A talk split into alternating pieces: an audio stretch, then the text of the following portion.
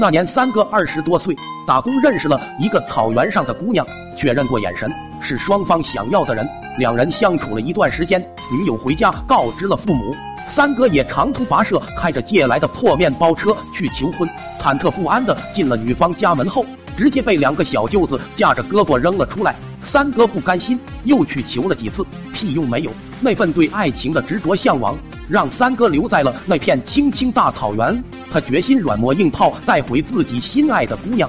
三哥每天坐在面包车里，目视不远的女方家干耗着。开始两天，天性好客的那家蒙古人还让小舅子给他送点饭，客客气气的用蒙古版普通话告诉他吃了快点滚。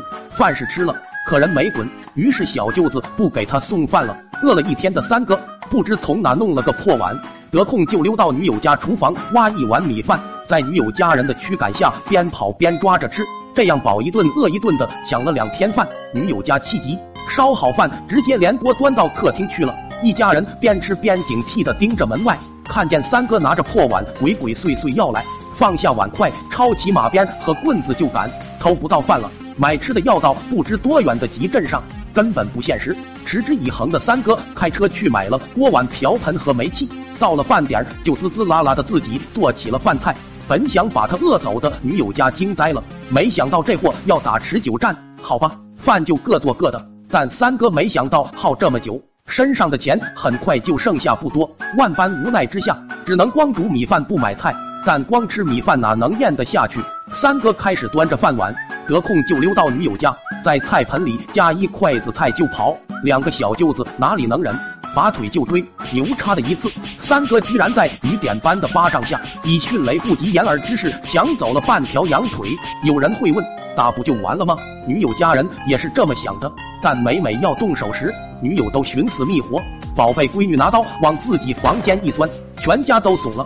也有人会说关门呢，你们其实不了解游牧民族。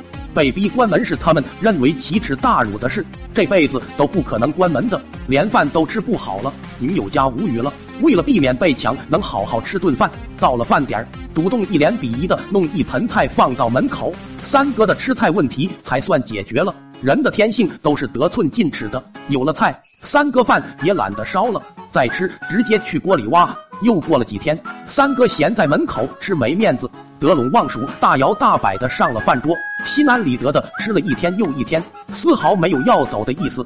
这可怎么得了？管吃管喝，什么时候是个头？女友老妈沉不住气了，把女儿叫了过来，指着三哥和自己说：“选一个吧，有他没我。”三哥女友哭哭啼啼，坐地上哽咽说：“自己死了就没事了，明天就去死。”女友老妈高血压。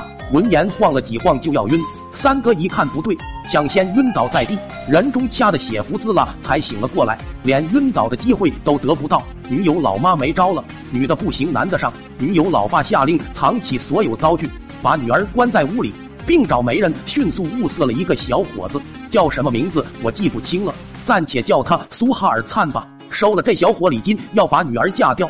苏哈尔灿频频来商议婚事，也有示威的意思。三哥一看事情不妙，苦思冥想，祭出了绝招。他扯了根绳子，又买了许多婴儿衣服挂在绳子上晾晒，还煞有介事的拿个针线缝起了尿片。苏哈尔灿沉不住气了，问三哥这是干啥？三哥叹了口气道：“既然没有缘分，就给自己几个月后出生的孩子置办点衣物，也算了却一桩心愿。”并恳请苏哈尔灿别打掉孩子，自己愿意出抚养费。当天苏哈尔灿就要回了彩礼，街坊邻居也都知道了女友怀宝宝了。这下女方家彻底傻了眼，明知是套却没办法解开。就这样，三哥又适当的压了彩礼的价，终于带回了自己的媳妇。我其实想说，异地婚姻并不好。三哥娶回媳妇若干年，常常被家暴，我也去劝了几次架，半边脸都被误伤打肿了。